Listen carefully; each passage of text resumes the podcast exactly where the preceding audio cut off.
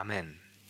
Ja, wir wollen uns in diesem Predigtdoppeldecker zwei Textpassagen aus dem ersten Korintherbrief anschauen, um genau zu sein, 1. Korinther 6, Vers 12 und 1. Korinther 10, Verse 23 bis 24. Und in beiden Passagen ist so mehr oder weniger die Hauptaussage, die dort am Anfang getroffen wird, alles ist erlaubt. Alles ist erlaubt. Und es ist ja tatsächlich so, dass es diesen Begriff oder dieses christliche Freiheitsverständnis absolut gibt.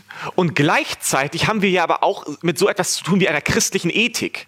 Also gewissen Normen und Dingen, an die wir uns als Christen offensichtlich erhalten sollen, was man auf jeden Fall von uns erwartet. Man sagt dann ganz schnell, das ist aber nicht so christlich von dir. Und die große Frage, die ganz viele Menschen beschäftigt, nicht nur Nicht-Christen, sondern auch Menschen, die Jesus nachfolgen, die große Frage, die immer wieder beschäftigt, in kleinen Dingen, aber dann auch in größeren Lebensfragen, was ist eigentlich erlaubt? Was darf ich eigentlich? Also, was erlaubt mir Gott oder was erlaubt mir mein christlicher Glaube und was ist verboten? Und wir können ja nicht verneinen, auch wenn wir die christliche Freiheit betonen, können wir nicht äh, verneinen, dass es gewisse Gebote, Verbote in der Bibel gibt. Ganz bekannt sind uns wahrscheinlich allen die zehn Gebote, dieser Begriff. Also es gibt ja gewisse Dinge, an die wir uns halten sollen. Oder sollen wir uns etwa nicht mehr dran halten? Es ist, ist, ja Altes Testament. Heißt, ich muss mich nicht mehr dran halten. Also irgendwie kommt man schnell in so eine gewisse Verunsicherung hinein. Weil wir gleichzeitig immer beides haben. Also einmal die Betonung der christlichen Freiheit, dieses alles ist erlaubt. Und auf der anderen Seite wird dann ja immer doch zurückgegriffen auf Gebote, Vorschriften, du darfst nicht, du sollst nicht, lass das lieber sein. Und ich kann das total nachvollziehen, auch aus meinem eigenen Leben, dass ich immer diese beiden Seiten habe, die sich dann manchmal so nicht in der Balance halten und dann denke ich eine Zeit lang, ja, ist ja alles erlaubt, christliche Freiheit. Und im nächsten Moment, aber nein, wir müssen ja aber auch irgendwie die Gebote berücksichtigen, den Willen Gottes. Wie gehen wir damit um? Nur mal ein Beispiel. Ich lese Römer 7, Vers 6. Aber jetzt sind wir nicht länger an das Gesetz gebunden, sondern von ihm befreit. Denn für das Gesetz sind wir tot. Deswegen können wir Gott durch seinen Heiligen Geist in einer völlig neuen Weise dienen und müssen es nicht mehr wie früher durch die bloße Erfüllung toter Buchstaben tun. Das ist die eine Seite. Und die andere Seite ist dann Matthäus 5, Vers 19, wo ich lese, auch Neues Testament, wenn jemand auch nur das geringste Gebot Gottes für ungültig erklärt und andere dazu verleitet, dasselbe zu tun, wird er in Gottes himmlischen Reich nicht viel bedeuten. Wer sich aber nach Gottes Geboten richtet und sie anderen weitersagt, der wird in Gottes himmlischem Reich großes Ansehen haben. Und je nachdem, wenn ich jetzt also eine dieser beiden Bibelstellen herausgreifen würde und eine Predigt nur über eine dieser Passagen machen könnte, würde diese Waage, die wir in unserem Leben manchmal haben, ausschlagen in eine oder in die andere Richtung. Ja, wir sind befreit von den Geboten und im nächsten Moment, ja, aber wer nur eines dieser Gebote wegnimmt. Und ich bin verwirrt. Und ich glaube, dass wir aufpassen müssen, dass wir in unserer Auslegung immer wieder gründlich sind. Wenn ich es wahrnehme, dass Irrlehren verbreitet werden oder irgendwelche interessanten Sonderlehren, die man seltsamerweise in den letzten Jahrhunderten nie gehört hat, dann ist es, glaube ich, ganz gut, irgendwie so ein bisschen aufmerksam zu werden und sich zu überlegen, wo kommt das plötzlich her, diese ganz neue theologische Erkenntnis, die irgendwie alle nicht haben, aber diese eine Person dann ganz plötzlich oder eine kleine Gruppe plötzlich. Und ich glaube, es hat oft damit zu tun, dass wir uns Wortbedeutungen zum Beispiel nicht genau genug anschauen. Also, dass wir einfach die deutsche Übersetzung nehmen und das Wort, so wie wir das halt in unserem Alltag gebrauchen, so verstehen wir das dann auch aus der Bibel heraus und bauen dann plötzlich aufgrund dieser einen äh, Passage oder dieses eines Textes, eines Verses, bauen wir ein theologisches Konstrukt, das dann plötzlich total entgegengesetzt ist zu dem, was über Jahrhunderte eigentlich äh, biblische Lehre gewesen ist. Oder dass wir unvollständig zitieren dass wir dann also ein Vers zitieren und bauen eine Lehre. Dabei würde diese Lehre in sich zusammenbrechen, wenn man auch ein bisschen weiter liest oder davor ein Stück weiter einsetzt. Kontext zu berücksichtigen. An wen ist das eigentlich geschrieben? In welcher Situation ist das eigentlich geschrieben? Und auch eine breite Sicht zu überlegen, dass ich nicht einfach aufgrund von einem Vers plötzlich ein neues theologisches Konstrukt mir erarbeite, sondern dass ich schon gucke, gibt es auch Gegenpositionen. So klingt es zumindest, weil immer wieder haben wir in der Bibel dieses sowohl als auch. Und ich glaube, auch in Fragen der christlichen Ethik ist es angebracht, dieses alles ist erlaubt, das sehr oft zitiert wird, wenn es um die Frage geht, ja, was darf man eigentlich? Da heißt ja, also, Paulus schreibt, alles ist erlaubt. Und dann zitieren wir unvollständig oder wir sind nicht gründlich genug in unseren Überlegungen und jede Auseinandersetzung, die auch ernsthaft ist über ethische Fragen, wird dann abgewürgt. Und das Ziel dieses Predigt-Doppeldeckers ist eigentlich so ein bisschen uns diese beiden Korinther-Passagen etwas genauer anzuschauen und zu überlegen, was wollte Paulus eigentlich in dieser konkreten Situation zu den Korinthern sagen. Dieses alles ist erlaubt. Ich bin ja familiär vorbelastet, was äh, so äh, steuerliche Fragen angeht. Ähm, und tatsächlich ist es manchmal so, dass in, der, in, in Steuerkanzleien äh, äh, lustige Dinge passieren, interessante Dinge so zu beobachten sind oder zu erkennen sind. Und äh, das liegt vor allem daran, dass also der Deutsche schon mal ein ganz großes Bedürfnis danach hat, Steuern zu sparen. Und äh, da geht man interessante Wege so, aber manchmal passieren auch lustige Dinge, weil jemand vielleicht nicht perfekt informiert gewesen ist. Und ich weiß nicht, die meisten von euch kennen wahrscheinlich diesen Begriff der Werbungskosten. Zur Vereinfachung jetzt einfach mal. Es sind Kosten, die man in seinem Leben also hat, die man ansetzen kann in seiner Steuererklärung, die einem dann helfen, Steuern zu sparen. Zu sparen, also die, die Steuerlast eben herunterdrücken. Und eine dieser Begrifflichkeiten, die damit im Zusammenhang steht, ist der Begriff der doppelten Haushaltsführung. Und der Sinn dahinter ist im Prinzip, dass also der Standort, wo ich zum Beispiel meinem Studium nachgehe oder meinem Beruf nachgehe und der Standort, wo ich einfach privat auch äh, verortet bin, wenn die voneinander abweichen, also eine gewisse Distanz auch haben und ich dann also gezwungen bin, mehr oder weniger zwei Wohnsitze zu haben. Ein, wo ich meinen Lebensmittelpunkt habe, wo meine Familie ist, wo ich lebe und der andere, wo ich arbeite, wo ich mein Studium habe und so weiter. Und wenn man eben in dieser Weise doppelt belastet ist, kann man das in seiner Steuererklärung also geltend machen und dadurch so ein bisschen Steuern sparen. Das Problem ist, man muss das natürlich auch nachweisen. Man kann jetzt nicht einfach sagen, ja, ich habe eigentlich fünf Wohnsitze und würde die gerne alle absetzen äh, und ich habe überall eine Penthouse-Wohnung, deswegen ist das relativ teuer, deswegen brauche ich eigentlich keine Steuern mehr zahlen. Sondern man muss natürlich auch irgendwie nachweisen, ja, ich bin in gewisser Weise doppelt belastet. Und jetzt ist es so gewesen, ein steuerlicher Fall von einer jungen Frau, die also ihr Studienort an einer Stelle hatte, aber noch bei ihren Eltern gelebt hat und dort auch eine Miete an ihre Eltern gezahlt hat. Und das sollte jetzt also dem Finanzamt nachgewiesen werden, damit sie diese steuerliche Entlastung also hat. Und deswegen musste sie nachweisen, dass sie also bei ihren Eltern nicht kostenlos wohnt, sondern dass sie da eine finanzielle Belastung hat, dass sie also eine Miete an ihre Eltern überweist.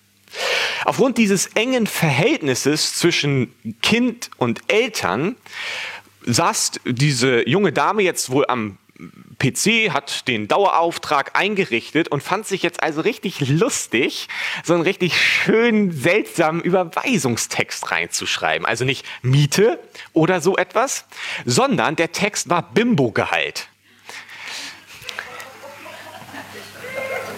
Ungünstig eigentlich. So, ne? Also richtig lustig, ne? Jetzt meine Eltern hier, ne? Bimbo-Gehalt, kriegen die jeden Monat von mir überwiesen. Jetzt wollte der Finanzbeamte aber wissen, ich möchte gerne die Miete sehen. Also bitte einmal die Kontoauszüge einreichen. Jetzt sitzt der Finanzbeamte natürlich an seinem Schreibtisch und sucht die Miete und merkt irgendwann, da wird jeden Monat ein Bimbo-Gehalt überwiesen. Ich glaube, man kann schon argumentieren, dass es dann doch die Miete gewesen ist, aber irgendwie ist das unangenehm, wenn man dann so vielleicht auch telefoniert und das dann erklären muss. Ja, das war, weil ich fand das irgendwie lustig. Und der, ja, mh, alles klar, alles klar. Wie kommt das? Ich glaube, es kommt, äh, also man würde sich das ja nicht mit einer Person erlauben. Also ich würde das mir, mir niemals erlauben, wenn ich jetzt gegenüber einem Dritten meine Miete bezahle. Dann würde ich nicht Bimbo-Gehalt schreiben, sondern dann würde ich schreiben Miete. So, und ich glaube, es kommt ja daher, dass wir aufgrund dieser engen Beziehung, die ja entsteht, zwischen Kind und Eltern im besten Falle, dass eine gewisse Freiheit und Lockerheit da ist und dass man sich dann denkt, ach komm, das sieht ja eh keiner, da kann ich doch hier so witzig Bimbo-Gehalt schreiben und so weiter. Weil eben diese Freiheit da ist, diese Lockerheit da ist, verhalte ich mich auch in gewisser Weise anders. Und dann später merke ich erst, wie gefährlich es ist in der Steuererklärung, wenn ich dann schreiben muss, ja, ich bin monatlich belastet durch ein Bimbo-Gehalt.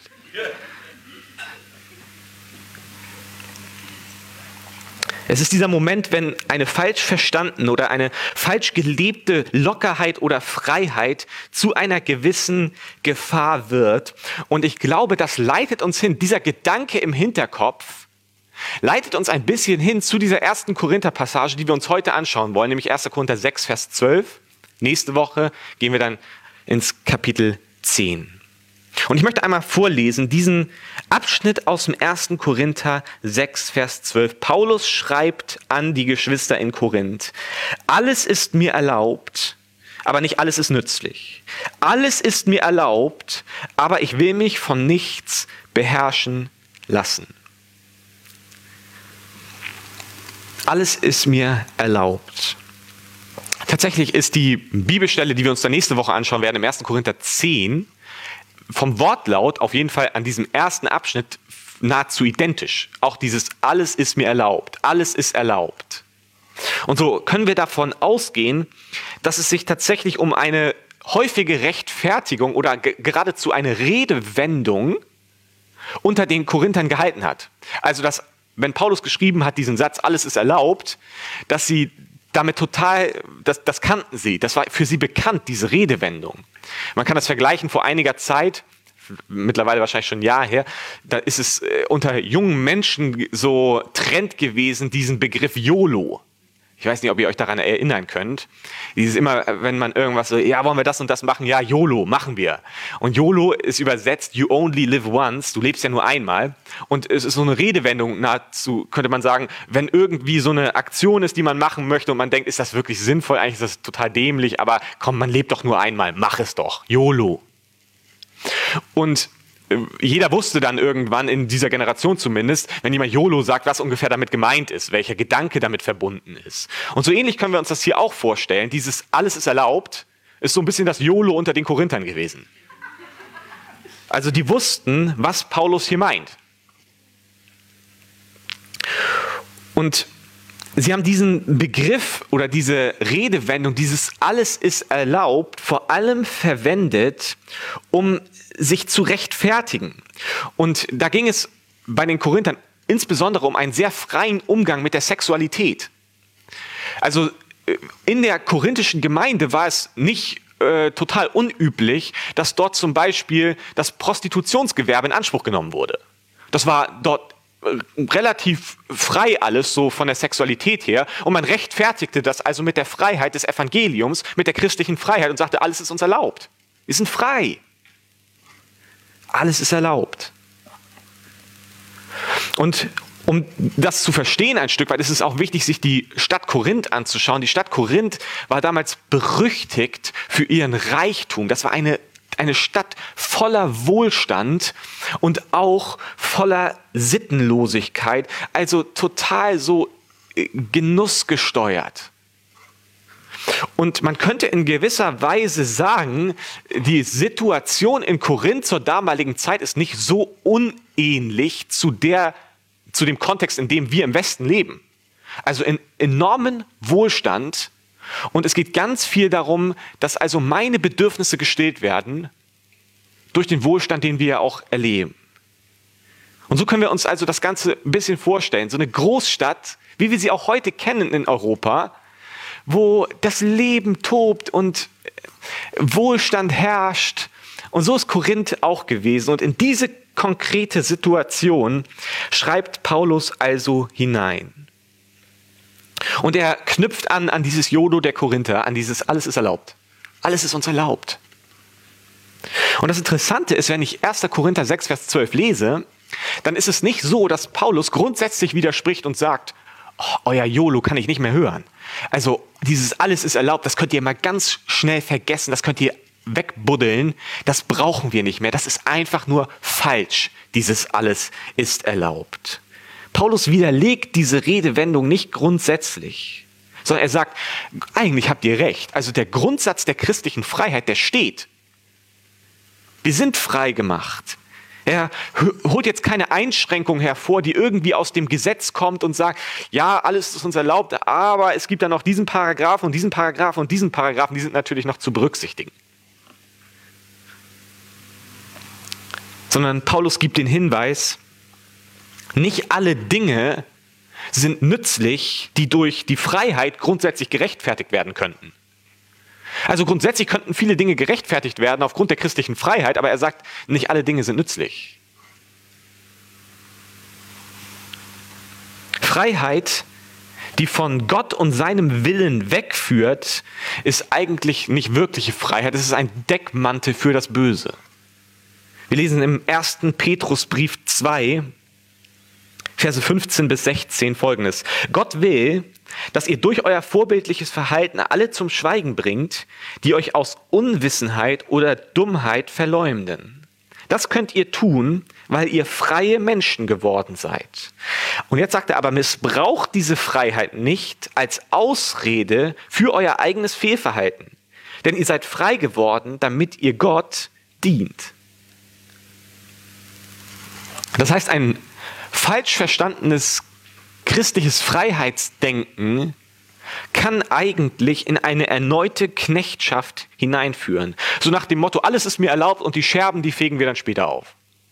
So, äh, so dieses eigentlich nicht drüber nachdenken, sondern einfach, ah, alles ist doch erlaubt und dann stolpert man los und im Nachhinein merkt man, oh, das war doch nicht so intelligent und eigentlich haben wir alle mehr Schaden davon genommen. Dieser Gedanke, ja, ich bin vielleicht frei, aber bevor ich einen Zaun einreiße, sollte ich vielleicht einmal drüber nachdenken, warum irgendwann jemand den da hingesetzt hat. Vielleicht könnte es sein, dass dieser Zaun sinnvoll ist und mir dienlich ist, oder kann der weg? Dieser Gedanke ist es eigentlich. Wir sind zur Freiheit berufen, aber die Freiheit wird zur Unfreiheit, wenn wir sie falsch verstehen. Und Paulus spricht ganz konkret den Bereich der Sklaverei an dieser Stelle an. Er sagt, es ist doch eine Torheit, wenn wir uns auf die Freiheit berufen und dann Dinge tun, die uns in eine Abhängigkeit hineinführen. Also wir berufen uns auf Freiheit, sagen, wir sind frei und in dieser Freiheit laufen wir los und merken irgendwann, wir sind in eine Richtung gelaufen, wo wir plötzlich total unfrei sind. Also diese Freiheit nicht zu missbrauchen und plötzlich sich in einer Unfreiheit, in einer Abhängigkeit wiederzufinden. Und ich glaube, hier ist es auch wichtig, dass wir einen Unterschied machen zwischen diesen bewussten Schritten in eine Abhängigkeit, in eine Unfreiheit hinein und unbewussten Schritten. Ich glaube, das ist schon eine, eine andere Gewichtung und es ist auch ein Unterschied, ob wir in einem Bereich in unserem Leben unfrei sind, aber wir kämpfen in diesem Bereich oder ob wir diesen Bereich rechtfertigen. Es ist ja immer wieder ein Thema, auch unter Christen, wie gehen wir damit um, wenn Menschen äh, in gewissen Lebensbereichen äh, einfach nicht, nicht wirklich gut unterwegs sind. So aus christlicher Perspektive gesprochen. Und ich glaube, wir müssen aufpassen, dass wir auch eine Unterscheidung vornehmen, in welcher Art und Weise gehen wir mit diesen Bereichen unseres Lebens um. Also haben wir schon den Anspruch und sagen, wir sind Überwinder in Jesu Namen und wir holen uns diesen Bereich zurück, da wo wir in Unfreiheit hineingeraten sind, oder sagen wir, nö, das ist doch alles in Ordnung, wir sind doch frei und ich rechtfertige das mehr oder weniger. Und ich glaube, das ist schon ein Unterschied, der zu berücksichtigen ist. Aber grundsätzlich sagt Paulus hier an dieser Stelle, passt auf, dass ihr die christliche Freiheit, die ihr bekommen habt, dass ihr sie nicht ausnutzt, um erneut in eine Sklaverei hineinzukommen, in eine Unfreiheit hineinzukommen. Wenn man wörtlich übersetzt, sagt Paulus im Prinzip an dieser Stelle, nichts darf Vollmacht über mich haben. Das ist der gleiche, die gleiche Wortwurzel im Griechischen wie dieser Teil, alles ist mir erlaubt. Und wenn man dann diese beiden Teile zusammennimmt, könnte man eigentlich übersetzen, ich habe alle Macht, aber nichts darf über mich Macht gewinnen. Ich habe alle Macht, aber nichts darf über mich Macht gewinnen. Ich habe alle Macht. Warum habe ich alle Macht? Weil Jesus in mein Leben hineingekommen ist. Deswegen habe ich alle Macht. Und wenn ich Jesus wegschicke, da habe ich nicht mehr alle Macht und dann können andere Dinge Macht über mich gewinnen. Das heißt, diese christliche Freiheit, sie ist nicht ein luftleerer Raum, in dem wir plötzlich herumwabern, die christliche Freiheit, sondern die christliche Freiheit ist eigentlich eine Bindung an Jesus. Die christliche Freiheit ist eine Bindung an Jesus. Jesus hat alle Macht. Und nichts in unserem Leben soll höheren Anspruch und mehr Einfluss auf uns haben als Jesus. In ihm haben wir alle Macht. Und wenn irgendetwas anderes in unserem Leben die erste Stelle einnimmt, wenn irgendetwas anderes richtungsweisend ist, uns eigentlich leitet, dann merken wir, wir haben nicht mehr alle Macht durch Jesus, sondern wir schicken ihn weg und etwas anderes bekommt in unserem Leben die Macht. Und plötzlich bin ich wieder in einer Unfreiheit angekommen. Papst Benedikt XVI., der ja mittlerweile emeritierter Papst ist, der hat mal in einer Predigt folgende Sätze gesagt. Die Freiheit, so könnten wir sagen, ist ein Sprungbrett, um in das unendliche Meer der göttlichen Güte hineinzuspringen. Sie kann aber auch zu einer schiefen Ebene werden, auf der wir zum Abgrund der Sünde und des Bösen hin abrutschen und damit auch die Freiheit und unsere Würde verlieren. Und ich glaube, er bringt etwas auf den Punkt, nämlich dass die christliche Freiheit, sie kann falsch verstanden werden und dann ist sie, dann, dann ist sie eigentlich schädlich für uns. Aber wenn sie richtig verstanden ist, dann, dann ist sie einfach herrlich. Sie ist eine Bindung an Jesus. Im Galaterbrief 5, Vers 13 lesen wir, durch Christus seid ihr dazu berufen, frei zu sein, liebe Brüder und Schwestern. Aber benutzt diese Freiheit nicht als Deckmantel, um eurem alten, selbstsüchtigen Wesen nachzugeben, dient vielmehr einander in Liebe. Die Aussage von 1. Korinther 6, Vers 12 ist also eigentlich, wenn ich es herunterbreche, das Prinzip der christlichen Freiheit muss ich dem Prinzip der Liebe unterordnen. Die, das Prinzip der christlichen Freiheit muss sich dem Prinzip der Liebe unterordnen. Und wo die Freiheit des Christen ihn in eine neue Abhängigkeit und Sklaverei hineinführt, zeigt sich nicht Selbstliebe, sondern Selbsthass. Das ist eigentlich der entscheidende Punkt. Die christliche Freiheit muss sich dem Prinzip der Liebe unterordnen. Und da, wo ich meine christliche Freiheit ausnutze und so verstehe, dass ich mich in eine neue Abhängigkeit, in eine neue Sucht, in eine neue Sklaverei hineinführe, in dem Moment zeigt sich nicht Selbstliebe, sondern Selbsthass. Und damit widerspricht diese christliche Freiheit in dem Moment dem Prinzip der Liebe. Und dieses Prinzip der Liebe finden wir in Markus 12, Vers 29 bis 31. Jesus antwortete, dies ist das wichtigste Gebot. Hört ihr Israeliten, der Herr ist unser Gott, der Herr allein. Ihr sollt ihn von ganzem Herzen lieben, mit ganzer Hingabe, mit eurem ganzen Verstand und mit all eurer Kraft. Ebenso wichtig ist das andere Gebot, liebe deinen Mitmenschen wie dich selbst. Kein anderes Gebot ist wichtiger als diese beiden. Eigentlich sind es ja nicht zwei Gebote, sondern eigentlich sind es drei. Wenn man mal so jetzt mathematisch rangehen würde. Es ist einmal, liebe den Herrn, dein Gott, liebe deinen Nächsten und liebe dich selbst. Das heißt, das Prinzip der Liebe geht also in verschiedenste Richtungen. Es geht zu Gott, es geht zu meinem Nächsten und es geht zu mir selbst. Und genau da sind wir angekommen, an diesem Punkt. Da, wo ich mich in eine neue Abhängigkeit hineinbewege, aufgrund meiner christlichen Freiheit, zeigt sich Selbsthass und nicht Selbstliebe.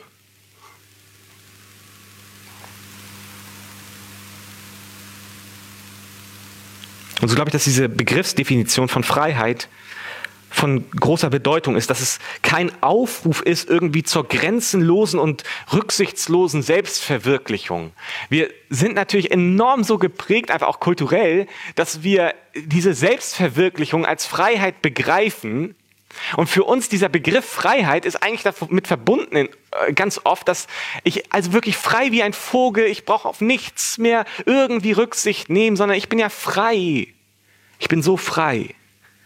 Und so versteht Paulus den Begriff Freiheit einfach nicht. Und ich glaube, das ist wichtig, dass wir verstehen, wie, wie definiert Paulus so einen Begriff und wie verstehen wir oft so einen Begriff, weil genau dann kommen wir erst zu richtigen Rückschlüssen, weil wir nicht mit unterschiedlichen Begriffen eigentlich handhaben. Wir sagen zwar dasselbe, aber wir meinen was ganz anderes. Paulus versteht das nicht als eine rücksichtslose Selbstverwirklichung. Und ich nehme es so wahr, dass wir tatsächlich so Freiheit auch nicht zum Beispiel im Staat begreifen, sondern ja, wir sind frei, aber jetzt gerade zum Beispiel in den Zeiten von Corona zeigt sich ja eigentlich, dass die Freiheit offensichtlich nur so weit geht, wie auch kein Schaden angerichtet wird bei anderen Menschen. Das ist ja eigentlich der Sinn der Einschränkung, nehme ich so wahr. Wir müssen unsere Freiheit ein Stück weit zurücksetzen, um andere Menschen zu schützen.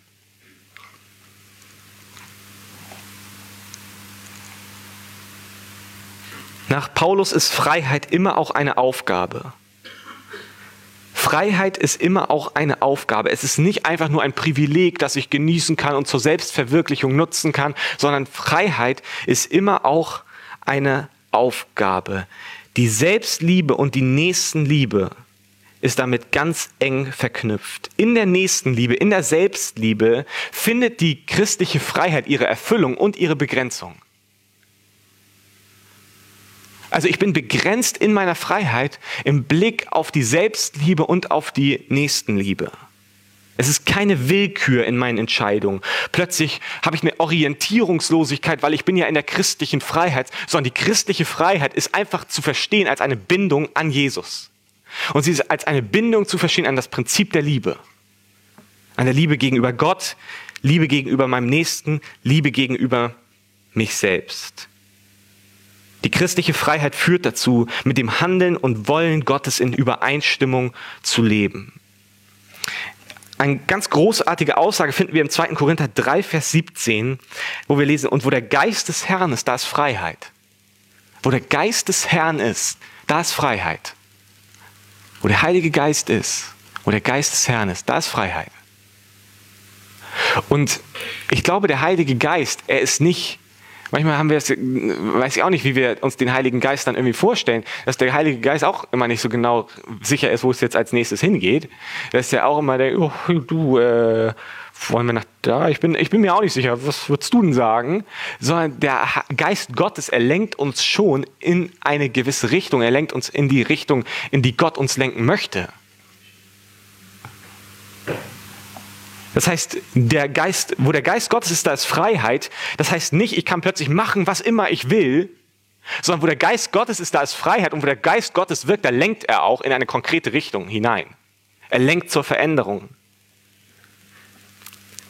Und der Geist Gottes, er bringt die Frucht des Geistes in unserem Leben hervor. Und nach Galater 5, Vers 22 ist die Frucht des Geistes Liebe. Die Frucht des Geistes ist Liebe. Und der Geist Gottes, er lenkt in diese Richtung, Frucht des Geistes, er lenkt uns in Richtung Liebe. Und da, wo wir in Richtung Liebe gelenkt werden, da ist Freiheit. Wo der Geist Gottes ist, da ist Freiheit.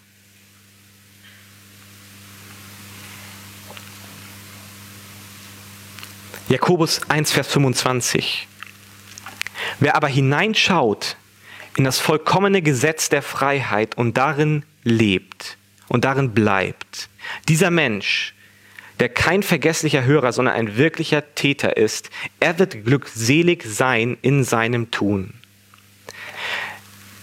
Das sind so Bibelstellen, die ich ganz interessant finde. Einfach, wo wir plötzlich merken, Jakobus spricht von einer Verknüpfung zwischen Gesetz und Freiheit. Das geht in meinem Kopf in der Regel nicht so richtig zusammen. Das scheint ja widersprüchlich zu sein, Gesetz und Freiheit aber er spricht von einem vollkommenen Gesetz der Freiheit. Er bringt diese beiden Begriffe zusammen. Das Gebot der Liebe ist als Gesetz der Freiheit alleinige Grundlage der ethischen Unterweisung im christlichen Glauben. Das heißt, die Liebe ist die Grundlage für die christliche Ethik. Und ich bin nicht frei, nach christlichem Verständnis, wenn es alles ist mir erlaubt heißt oder so, bin ich nicht befreit von diesem Prinzip der Liebe, zu der der Geist Gottes mich hinführt. Und diese Liebe, sie bezieht sich auf Gott, auf seinen Willen, das, was er möchte.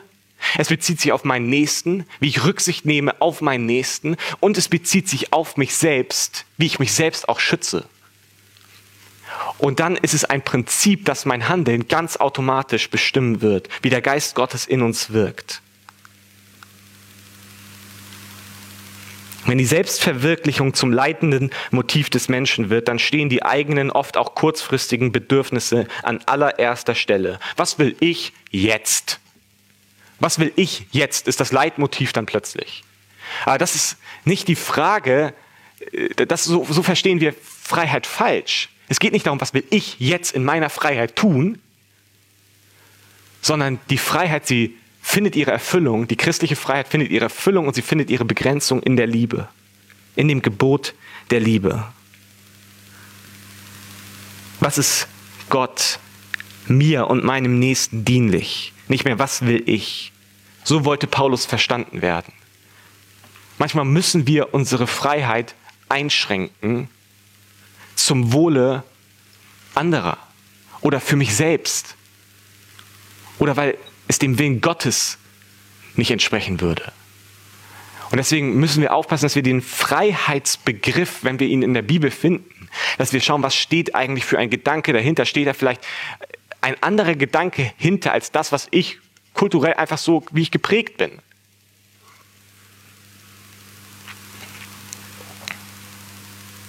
Eine Eigenschaft von Jesus ist, da wo er einzieht, da gestaltet er um. Da, wo er einzieht, da gestaltet er um. Er kann gar nicht anders. Er ist ein leidenschaftlicher Innenarchitekt, könnte man sagen. Und das ist auch diese Vokabel im Geist wandeln. Da, wo Jesus in mir lebt, er kann nicht anders als umzugestalten. Es ist ein Kennzeichen des Christen, dass er sich verändert, dass er sich entwickelt, dass er weitergeht, den nächsten Schritt macht, weil der Geist Gottes in ihm lebt. Und der Geist Gottes, er bewegt uns in eine Richtung. Er bringt die Frucht des Geistes in uns hervor. Wo der Geist Gottes ist, da ist Freiheit. Wer die Gnade, das Evangelium erlebt, der wird durch diese Gnade verändert. Wenn ich begriffen habe, was Jesus für mich getan hat, dann brauche ich nicht mehr irgendwelche Gesetzesvorschriften. Ich brauche nicht mehr irgendwelche konkreten To-Do und Checklisten, die ich abarbeiten muss, um ein guter Christ zu sein. Sondern wenn ich begriffen habe, dass ich verloren bin ohne Gott, dass ich durch Jesus das ewige Leben geschenkt bekommen habe, dass er, der Sohn Gottes, zu uns gekommen ist und für meine Verfehlungen am Kreuz gestorben ist, jämmerlich verreckt ist. Und ich nur deshalb eine Perspektive habe, die über diese 80 Jahre, die ich hier unten auf der Erde habe, hinausgeht. Wenn ich das begriffen habe und das mir Ruhe gibt, wenn mich das beseelt, wenn ich das verstanden habe, dass mir eigentlich nichts passieren kann, auch in Corona-Zeiten nicht. Wenn ich das wirklich begriffen habe und ich mir meine Augen schließe und mir Jesus vorstelle, wie er dort hängt eines Nachmittags am Kreuz von Golgatha. Und ich begreife, dass er die Trennung erlebt von Gott selbst, von seinem Vater. Wenn ich mir das vorstelle und mir, mir vor Augen führe, dass das etwas ist, was, wovor ich verschont bleibe durch den Glauben an Jesus Christus, in dem Moment wird mein Herz schon verändert fängt mein Herz an, sich zu verändern. Verändert der Geist Gottes mich. Und deswegen glaube ich, ist es so wichtig, dass wir immer und immer wieder uns die Botschaft des Evangeliums vor Augen führen. Deswegen predigen wir das jeden Sonntag. Und deswegen werde ich auch nicht müde, dazu aufzufordern, kommt in den Gottesdienst. Das ist, äh, ich meine, ihr macht es nicht für mich oder so, aber ich glaube, dass das Volk Gottes neu verstehen muss, wie wertvoll und wie wichtig es ist, jede Woche, jeden Tag umzugestalten, sich umgestalten zu lassen durch das Evangelium. Und deswegen gibt es auch keine Unterscheidung nach meinem Verständnis zwischen Schwarzbrot und Weißbrot, wie man das ja manchmal hört, sondern wir alle brauchen das Evangelium, was Weiß und Schwarzbrot zugleich ist. Wir müssen das Evangelium immer wieder hören, weil das ist es, was uns verändert. Es ist nicht eine Checkliste, die wir abändern. Ich kann hundertmal sagen, tu das, tu das, lass das sein, lass das sein. Das wird einen Menschen nur für eine gewisse Zeit verändern. Mit ganz viel Selbstdisziplin und ganz viel Motivation schaffe ich es dann, mein Leben zu verändern. Für drei Monate? Aber das, was wirklich transformiert, ist das Evangelium. Sich das immer wieder vor Augen zu führen und zu begreifen, was Jesus für uns getan hat. Und dass nur durch den Glauben an ihn wir Gnade erleben, wir Barmherzigkeit erleben und gerettet sind. Und deswegen, als Paulus das verstanden hat, als Paulus das Evangelium begriffen hat, wenn er ein falsches christliches Verständnis bekommen hätte, ein falsches christliches Freiheitsverständnis, hätte er danach nie wieder irgendwie sagen können, Leute, das ist nicht gut, mach es lieber so. Lass uns da aufpassen. Aber er versteht das Evangelium und er verliert nicht seinen ethischen Maßstab, er verliert nicht seine Beurteilungsgabe, sondern sie ist immer noch da, aber sie ist gefüttert aus dem Evangelium. Sie ist gefüttert aus der Liebe. Er hat Religion verlassen. Religion ist immer aus dem Gehorsam hole ich mir die Liebe. Weil ich so gehorsam bin, liebt Gott mich doch. Und das Evangelium geht genau in eine andere Richtung. Es sagt, aus Gnade hat Gott dich angenommen. Aus purer Gnade hat er dich erwählt. Und wenn ich diese Liebe begreife, dann fange ich an, ihm gegenüber im Gehorsam zu leben. Es ist eine Umdrehung. Es ist nicht mehr, ich muss gehorsam sein, ich muss, muss mich verkrampfen und irgendwie schaffen, gehorsam zu sein, weil damit Gott mich endlich annimmt und mich endlich liebt. Aber genauso ist es nicht. Genauso ist es nicht. Sondern Gott nimmt uns an aus Gnade. Und das wird in unserem Leben auch Gehorsam hervorbringen. Das ist immer wieder die biblische Argumentation. Das ist keine Religion, sondern das ist Beziehung und das ist Liebe. Das ist die Liebe, das Prinzip der Liebe, das im christlichen Glauben dominiert durch Jesus Christus. Das ist vielleicht ein bisschen eine trockenere Predigt, die vielleicht auch den einen oder anderen langweilt, weil ich habe so oft das mit der Liebe gehört und so weiter. Aber ich glaube wirklich, dass wir uns besinnen müssen auf das Wesentliche und das ist das Evangelium. Nur das Evangelium wird uns verändern. Es ist nicht eine Moralpredigt, die uns verändert. Es ist das Evangelium. Und von diesem Standpunkt aus, vom Evangelium aus, kommen alle unsere ethischen Maßstäbe im Blick auf das Kreuz.